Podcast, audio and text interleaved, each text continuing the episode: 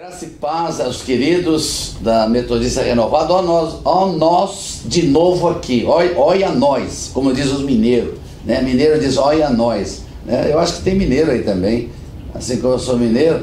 Mas estamos aqui de novo na sequência do assunto de paternidade. Já estamos na terceira semana do assunto, um assunto tão importante e assim tão detalhado que eu acho tremendo que a gente tenha tempo de fazer isto é, com a permissão do apóstolo Joel, que tem dado essa honra para nós, de termos tempo para detalhar esse assunto e falar dele com detalhes para que você realmente entenda o assunto, seja abençoado e comece a ter uma mudança, porque esta é a restauração dos últimos dias da igreja do nosso Senhor Jesus Cristo na face da terra. E a Igreja Metodista Renovada é uma igreja apostólica e profética que tem essa cultura de paternidade, muito mais agora com a liderança, com os pastores, entendendo o assunto, ficará muito mais tranquilo para passar isso para os seus discipulados, aqueles que são os, seus discípulos, perdão,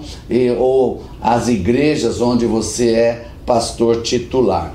Nós terminamos a semana passada eh, pegando um resumo dos dois anteriores, só para você lembrar. Primeiro dia foi falando sobre a paternidade de Deus para mostrar como Deus é Pai desde a eternidade. Falamos exatamente na palavra de Deus o que significava a palavra paternidade, a origem da palavra. Mostramos isso biblicamente. E na segunda semana, que foi semana passada, nós pudemos falar sobre como importante a questão do pai e até falamos do exemplo de José, é, mostrando biblicamente que ele era é, biblicamente mais importante que Maria no contexto da raiz de Davi e assim por diante. Mas toda a estratégia satânica de tirar o pai da família, de tirar o nome do pai, isso foi a semana passada, e também gastamos um tempo precioso a semana passada mostrando o relacionamento de Jesus como filho de José e depois Jesus como filho de Deus, o relacionamento, e terminamos mostrando que quando Jesus honrava a Deus, o Pai, Deus, o Pai, aparecia e honrava a Jesus como filho diante de todo mundo. Isso aconteceu no batismo de Jesus e depois aconteceu no Monte da Transfiguração. E terminamos com a frase que, se você é, está aí aguçado com a sua mente, vai lembrar que terminamos com a frase: a honra traz a bênção.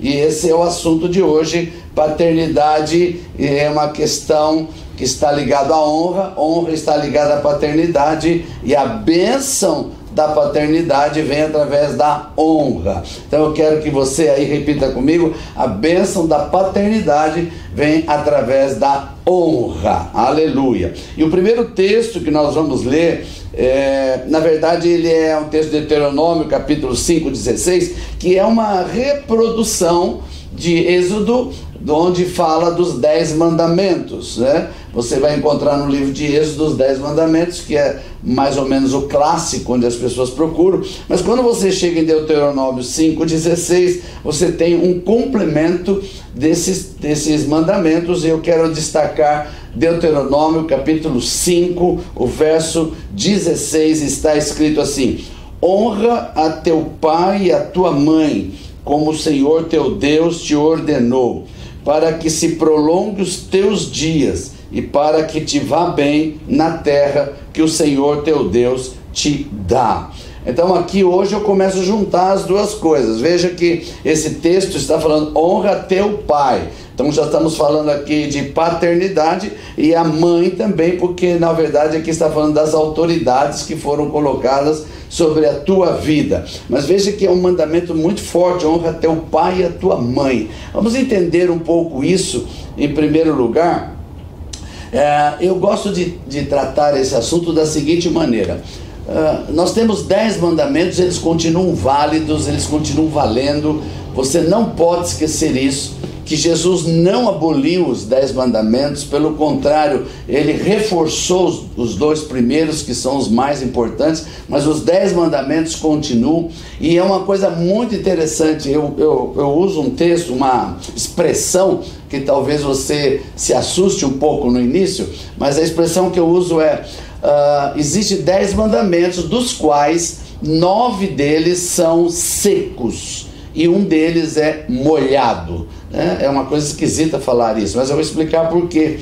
Por que, que eu considero nove mandamentos secos? É, é um mandamento que não tem explicação nenhuma. Por exemplo, né? não matarás. Não matarás e acabou. Né? Não é não matarás com faca ou não matarás de costa, né? não adulterarás, não é explicando, não, não adultera com o vizinho, não adultera com essa aqui, não. É não adulterarás e acabou. Né? E esses são secos. E o molhado é esse que nós vamos detalhar hoje. Porque esse é o único que tem uma promessa. A promessa é: honra teu pai e a tua mãe, como o Senhor Deus te ordenou. Por quê? Para que se prolongue os teus dias e para que te vá bem na terra que o Senhor teu Deus te dá. Então é um mandamento dos dez que tem uma promessa adicional. Além de você cumprir o mandamento, você ganha uma herança. Que herança é essa? A herança de ter mais dias sobre a terra, você viver mais e ter saúde. É isso que está dizendo aqui. Vá bem e que o Senhor teu Deus te dá, né? Os teus dias se prolonguem e que vá bem. Não adianta prolongar os dias e ir mal, né? Ou não adianta ir bem e ter dias curtos. Então a promessa de Deus está ligada à honra. Então a honra traz a bênção e a prática da honra é algo muito forte que nós temos que ver. Primeiro, nós vamos aqui atrás, né, na primeira semana, quando nós mostramos acima de todo Deus como Pai. Se Deus é o Pai, então a primeira honra tem que ser para Ele, é óbvio. Assim como tudo na, é, dentro do projeto de Deus de primogenitura, de primícias, Deus é o primeiro, então, na verdade, ele sempre é o primeiro em todas. Então, em termos de paternidade, ele é o primeiro que deve ser honrado. E eh, apenas para lembrar você que a honra não é uma questão apenas de falar. Honra é atitudes, atos. Porque falar é muito fácil. Né? Falar, olha, eu amo a Deus, ah, eu, Deus é tudo na minha vida, eu glorifico a Deus, eu estou honrando a Deus, eu louvo a Deus. Isso aqui é palavras. Mas e as atitudes que demonstram que você honra a Deus? Como que eu vou demonstrar uma atitude para Deus, além de simplesmente falar e, e estar falando? Eu lembro que Jesus em certa ocasião disse: ah, Esse povo me honra com os lábios, mas o coração está longe de mim. O que, que ele quis dizer? Que as pessoas estão falando: Ah, eu amo, eu amo, eu adoro, mas na verdade o coração deles está em outro lugar. E outra coisa interessante: a Bíblia diz: Onde está o teu tesouro, aí está o teu coração, ou o teu coração está o teu tesouro. Significa que tudo que você tem de precioso está no teu coração. Se você honra, mas não tem uma atitude, você não mostra verdadeiramente que está honrando. Então vamos ler um texto para nos basearmos no como honrar a Deus como Pai. Como é que a Bíblia nos ensina? Além de ela dizer que nós temos que louvá-lo, que nós temos que dar glória a Deus, que nós temos que entrar nos seus atos com é, atos de justiça e tudo mais, mas aqui diz exatamente a palavra honra a Deus. Então vamos ver Provérbios capítulo 3, o verso de número 9. Lá em Provérbios, que você sabe que é, Provérbios é, é a maior sabedoria que existe no mundo e não tem sabedoria igual a essa, escrita por alguém que nunca vai ser superado em sabedoria. Provérbios 3, 9 e depois eu vou ler o 10 também, diz assim: Honra ao Senhor com os teus bens e com as primícias de toda a tua renda. E no verso 10: Assim se encherão de fartura os teus celeiros e transbordarão de mosto os teus lagares. Então, olha que coisa forte, né? Nós estamos tentando mostrar desde o início, nessas três semanas, dessas três terças-feiras do Tadel, que é incrível como a honra está ligada à paternidade e quando o pai é honrado, Deus honra o filho. Olha aqui que não tem outra maneira. Diz: honra o Senhor com os teus bens. Tudo bem. Então o filho honra o pai, Deus. Agora estamos falando de Deus como pai. O filho honra Deus como pai com os bens, com as primícias da renda. E aí o que acontece? O pai vai honrar o filho. De que maneira? Os teus celeiros se encherão de fartura e os teus lagares transbordarão de mosto. Coisa tremenda, coisa gloriosa, confirmando o que nós estamos falando de que quando o filho honra o pai, o pai honra o filho, e isto é relacionamento de paternidade. Então, quando nós falamos eu honro a Deus, se você não honra a Deus com os teus bens, se você não honra a Deus com as tuas primícias, se você não honra a Deus com os teus dias, você não está honrando coisa nenhuma. Você só é um, um, fariseu de boca, né? Você é igual o que Jesus falou, os fariseus honram com o lábio. Não adianta honrar com o lábio, tem que ter atos de justiça. E atos de justiça são atos que você tem que colocar, tirar do seu coração. Onde está o teu tesouro? Aí está o teu coração. Então, se você está honrando a Deus, você tem que demonstrar como que você está honrando a Deus como Pai. Veja que coisa tremenda, não é honrar a Deus como um Deus sentado no seu trono, honrar a Deus porque Ele é o Senhor da igreja. Não, nós vamos honrá-lo para mostrar que Ele é o Pai da bênção e que através da honra eu posso receber a bênção dele. Quando nós transportamos essa palavra pais e mãe, e aqui está falando também biologicamente, porque o texto, o mandamento, está mandando honrar pai e mãe. Isso também é a honra a pais biológicos, está na palavra isso. Então, Deus colocou você numa família, Deus colocou você para ser filho biológico de alguém. Então, quando a Bíblia diz honra pai e mãe, é, eu queria falar isso porque é forte. Eu sei que isso aqui assusta alguns que tiveram um problema sério com seus pais e assim por diante. E isso é uma, não é uma coisa tão novidade. Quanta gente que sofreu na mão do pai ou de mãe. Mas Deus não disse assim: honra teu pai e tua mãe se eles forem bonzinhos. Não disse honra teu pai e tua mãe se eles forem crentes. Não, disse honra teu pai e tua mãe. É um mandamento. E através desse mandamento, Deus Pai que colocou você nessa família, ele vai te honrar, porque você honrou o pai e a mãe, independente de como, perdão, de como eles são. E isto é mandamento. Não adianta você brigar comigo agora, né? dizer, ah, você não conhece meu pai, não conhece minha mãe, nem quero. Né? Eu conheço a palavra de Deus, que diz que nós temos que honrar, e acabou. É, independente de como eles são. Porque através da minha, dos meus atos de justiça, eu agrado a Deus, honrando a Deus com meu dízimo, eu vou receber a bênção de Deus. Da mesma maneira, eu honrando pai e mãe, eu vou receber de Deus, porque quem abençoa é Deus. Então é Ele que vai me abençoar, se eu honrar pai e mãe. E honrar pai e mãe também não é com os lábios, não adianta, é fácil, né? Para muitos que têm papai e mamãe aí, que são é, agarradinhos, ligadinhos, é fácil você abraçar seu pai sua mãe e dizer, ai, como te amo. Mas quanto você tem ajudado eles financeiramente.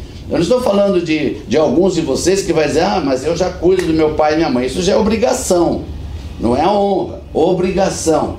Nós somos, é, dentro do projeto de honra, eu tenho a obrigação de cuidar dos meus pais. Mas honrar é algo a mais, é uma atitude a mais. Você já experimentou fazer uma experiência de pegar uma primícia do seu salário, da sua renda e entregar para o seu pai, sua mãe, fora da ajuda que você dá? É um ato de honra, é um ato de fidelidade ao pai e à mãe. E, e você vai dizer, mas o meu pai não tem nem dinheiro para me abençoar, não é ele que vai te abençoar. Quando você faz o ato junto ao teu pai e tua mãe, quem vai te abençoar é o Pai do céu que tem a bênção sobre os teus celeiros e vai encher os teus celeiros porque você está tendo um ato de obedecer um mandamento do Pai do céu. E você que é casado, é, sinto muito, já casou. Né? É, se você não casou ainda, você tem a grande chance de pensar duas vezes antes de casar com quem você vai casar. Porque quando nós falamos de pais e mães, e isto é dentro do princípio do mandamento, está incluso os pais da lei. Você sabe que é no Brasil o único lugar que se chama de sogro e sogra. Na maioria dos países é pai na lei, mãe na lei. Então, quando você casa, o teu sogro e a tua sogra, que é aqui no Brasil que a gente chama de sogro e sogra, Por isso que existe até esse estigma maligno de sogro, de sogra com nora, por causa dessa bendita palavra. Mas quando fala mãe, muda as coisas. Então é a mãe na lei e pai na lei. Da mesma maneira que você honra a Deus como pai, e quando você honra os seus pais biológicos, o próprio Deus é que vai te abençoar. Da mesma maneira, quando você honrar os teus pais na lei, teu sogro, tua sogra na nossa cultura, o Deus do céu, porque você está cumprindo um mandamento de honra, ele também vai te honrar. Da mesma maneira, não está escrito, ah, mas se o seu a sogra for bonzinho. Não, foi você que escolheu sogro e sogra. Não, não, não foram eles que escolheram você, não. Você que escolheu com quem você quer ser seu sogro e tua sogra. E essa é a grande realidade de muitos aqui que tem que passar por isso, porque é uma escolha pessoal. Quero fazer só um parênteses aqui, né, para aqueles jovens que ainda não casaram, se tem algum aí me ouvindo, pensa bem quem vai ter o seu sogro e tua sogra no futuro, antes de casar. Porque casa com a família toda, porque dentro da palavra de Deus você tem que honrar todos. Tem que honrar o sogro, a sogra, pai, mãe e a Deus como pai. Essa é a primeira parte física da coisa. E eu quero falar para você, jovem, que ainda não casou, né? pensa comigo aqui, e eu quero jogar isso agora aqui, tirando um pouquinho fora, mas a importância do assunto. Se você tem Jesus como Senhor da sua vida, se você é uma pessoa que já entregou a sua vida para Jesus, quem é teu pai? Né? Você vai dizer, ah, Deus é meu pai. Paternidade, aleluia. Veja bem, Deus é teu pai porque você entregou sua vida para Jesus. Se você começa a namorar uma moça ou um rapaz que não tem Jesus, quem é o pai dele? Então, você já sabe quem é o pai dele, porque ele não tem Jesus, então Satanás é o pai dele. Então, escolhe o sogro agora, né? Você que escolhe teu sogro com quem você quer é, fazer sociedade com teu sogro. É essa palavra que eu estou dizendo. Então, honra teu pai do céu com o dízimo e as suas primícias. Honra o teu pai biológico, a tua mãe biológica com primícias, com ofertas. Honra os teus sogros com oferta. Honra e assim por diante. E aí você vai dizer, e para aí, não. Nós estamos numa igreja. O que, que significa igreja? Igreja é uma comunhão. Igreja é algo que está aqui, na verdade a palavra seria correta seria congregação porque igreja significa ir para fora, mas a congregação é a reunião de uma assembleia, de um grupo de pessoas, é uma congregação. Então, quando nós estamos numa congregação chamada igreja, nós temos uma liderança. Durante muitos séculos, durante muitos anos, nós chamamos a nossa liderança de pastor.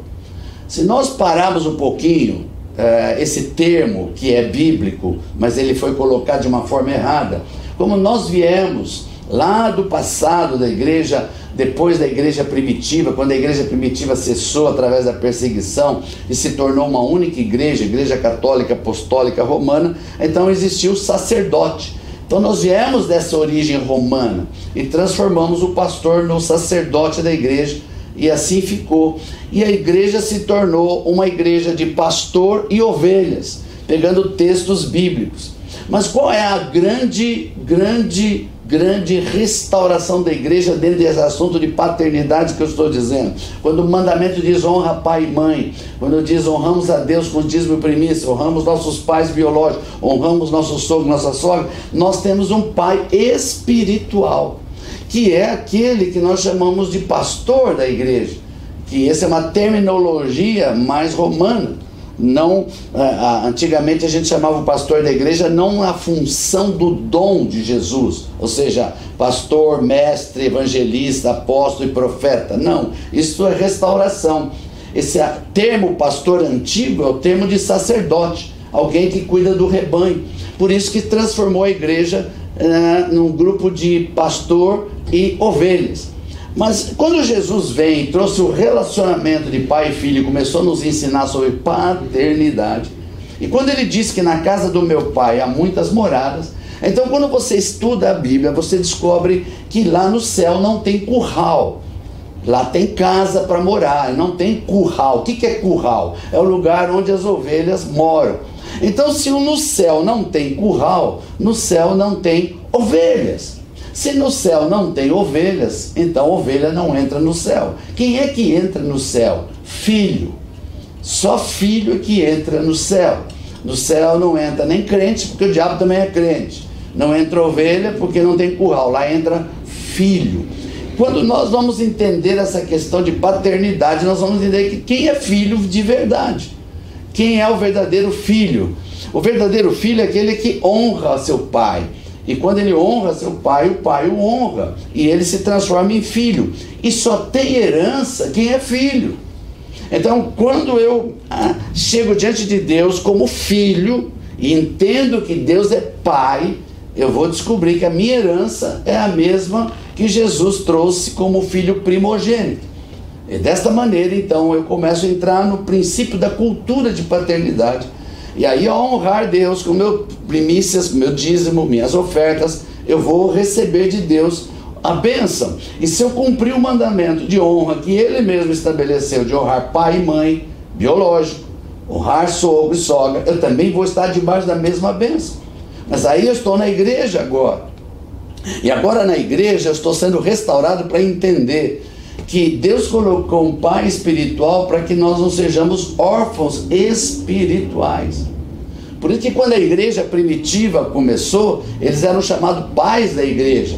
Se você estudar, por exemplo, o apóstolo Paulo, ele vai chamar Timóteo de filho, porque ele estava cuidando de Timóteo como um filho espiritual. Ele não era filho biológico de Paulo, nem um genro de Paulo, mas ele era um filho espiritual. Porque já existia essa mentalidade apostólica, a restauração apostólica é trazer para a igreja o conceito de paternidade, onde aquele que é o cabeça, ele é o pai espiritual. Agora nós temos que entender algo muito forte nisso, e aqui há um cuidado muito grande, esse é o meu entendimento, e eu vou passar o meu entendimento.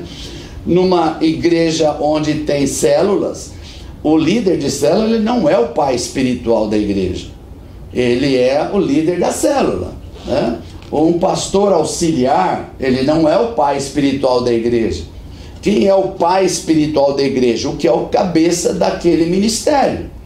Então, no ministério geral da Igreja Metodista Renovada, no conceito global, internacional, o pai espiritual é o apóstolo Joel. Ele é o apóstolo da igreja.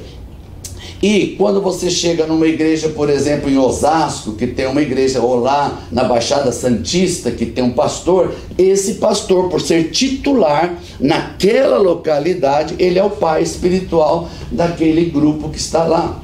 Por isso, a nossa função como pastores de igreja titulares, como líderes, de ministérios é transformar os nossos discípulos não em ovelhas, porque eles já chegam na igreja já são ovelhas. Nós temos que transformá-los em filhos. Eles têm que saber a posição de filho e a partir daí serem ensinados que existe todo um conceito de paternidade para aprender aqui na terra, como será no céu, onde no céu só entra filho. E se nós aprendermos isso, nós vamos ensinar os nossos filhos espirituais que a bênção que vai vir sobre eles é uma bênção de honra. Quando eles honram, com certeza eles vão ser abençoados. E esta é a grande realidade. E, e eu quero deixar claro para você que a palavra é: quem honra sabe como honrar, e não é com a boca, mas com atos de justiça, atitudes. E esta honra, ela é algo poderoso porque faz parte dos mandamentos. Então, voltando aqui ao princípio de hoje, honra traz a bênção. Eu diria até uma coisa mais forte: a honra é a moeda do céu. Através da moeda do céu eu trago a bênção. É, por isso que tudo que está dentro de um mandamento é o que vai me ligar a um conceito de cultura do reino. Se os mandamentos fazem parte da cultura, então honrar é um dos grandes mandamentos de toda a cultura do reino de Deus. E Jesus veio para demonstrar isso. Semana passada eu falei muito sobre isso, como Jesus honrou a Deus como Pai, ele fez questão de honrar, mesmo em momentos de humilhação, mesmo em momentos em que ele precisava demonstrar que ele era uh, o filho do Deus vivo, mas ele preferiu se humilhar em obediência ao Pai. e ele foi honrado pelo Pai, a ponto de hoje estar sentado ao lado do Pai, acima de principados e potestades, e diz que nós podemos estar sentados. Agora, como que eu posso estar sentado ao lado de Jesus se eu não sei a minha posição de filho? Se eu sou uma pessoa que eu não honro, que eu não cumpro mandamentos? Então, como que eu posso estar sentado? Então, tem muitos versículos bíblicos que não pode ser tirado do contexto. Porque se tirar do contexto, fica fácil profetizar muitas coisas. Ah, você está sentado acima de principado. Tem gente que acha o máximo isso. Não, querido. Só está sentado quem tem certeza que é filho. Se você tem certeza, então você tem que estar na cultura de filho. Para estar na cultura, tem que ser uma pessoa de honra. Alguém que verdadeiramente honra. Honra os seus pais é, espirituais. E há, há formas de fazer isso. Eu sei que há alguns assuntos controversos, não quero entrar aqui, vou só dar um, uma pincelada por alto, mas é, no site eu vou depois falar com o apóstolo Joel, vou passar para ele o estudo completo que foi feito com base em todos os estudos do Antigo e do Novo Testamento, tanto no hebraico como grego, através de uma pessoa que é doutora em teologia mostrando que quando Jesus fala com os discípulos, naquela ocasião, na verdade, não foi nem com os discípulos, foi com os fariseus, e a ninguém chameis de pai, tem todo um contexto, nós não podemos tirar isso fora do contexto. Senão no Novo Testamento não poderia haver quando o pai, Paulo e é, Timóteo chama Paulo de, de pai. Seria totalmente já na Bíblia mesmo fazendo é, controvérsias. Mas esse palavra não chameis de pai é um contexto quando Deus está, quando Jesus está falando com os fariseus que estavam querendo se exaltar usando a palavra a respeito. E é um estudo teológico muito interessante. Eu vou deixar depois com o apóstolo Joel para que ele possa, se quiser, passar para os líderes, provando que não é o que estão falando por aí, que não pode chamar ninguém de pai, que isso é uma controvérsia para quebrar Satanás usando uma controvérsia para tentar quebrar essa renovação que a igreja está precisando passar, a restauração dos últimos dias, onde temos o conceito de paternidade sendo implantado para esperar a volta de Jesus. Jesus, o filho que vai trazer o pai. E aqueles que são filhos subirão com ele para morar com ele como filhos lá no céu, não como ovelhas. E isso nós estamos aprendendo aqui na terra. Ah, se eu não souber amar aqui é, meus pais, meus pastores, se eu não souber amar aqui meu sogro, minha sogra que eu estou vendo, como que eu posso amar a Deus a quem eu não vejo como pai? Como que eu posso ah, ter essa, essa questão? Por isso eu quero nesta noite terminar esse assunto e deixar para terça-feira que vem o último capítulo, quando nós vamos ministrar cura sobre esse assunto sobre esta questão de paternidade, vamos dar uma base bíblica para isso. Mas eu queria terminar hoje dizendo o seguinte: qual é o resultado da honra? Né? O resultado da honra, que é a paternidade, é a comunhão, é relacionamento e trará herança.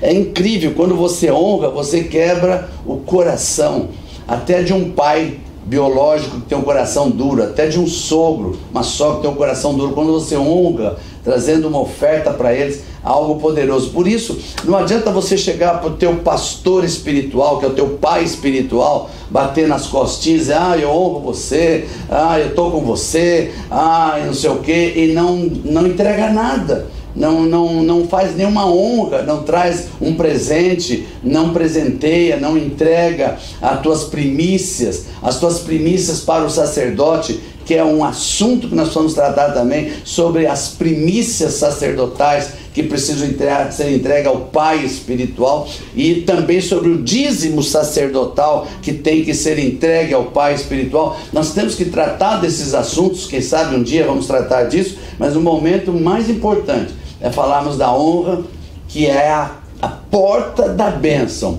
A honra é a porta para trazer toda a bênção que você precisa para que através dela você tenha do Pai do céu o resultado do próprio mandamento dele, dias longos sobre a terra com saúde, para que verdadeiramente você viva uma vida que possa declarar ao mundo que o Deus que você serve não é um deusinho qualquer, mas é um Pai.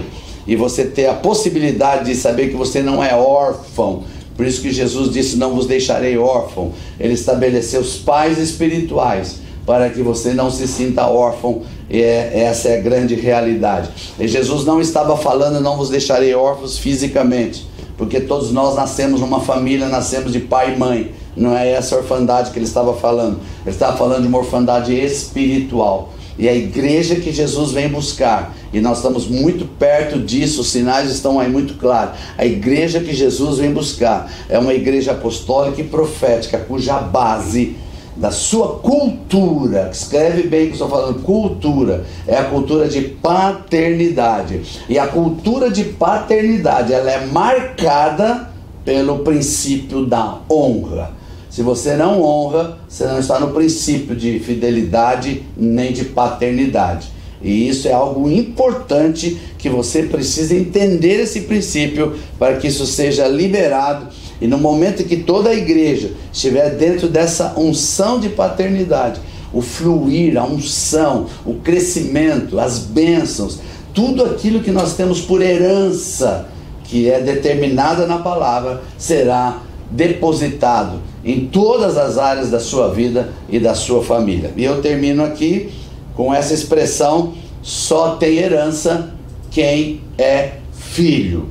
E entender essa questão de filho é algo que nós vamos tratar na próxima semana, a última semana desse assunto de paternidade.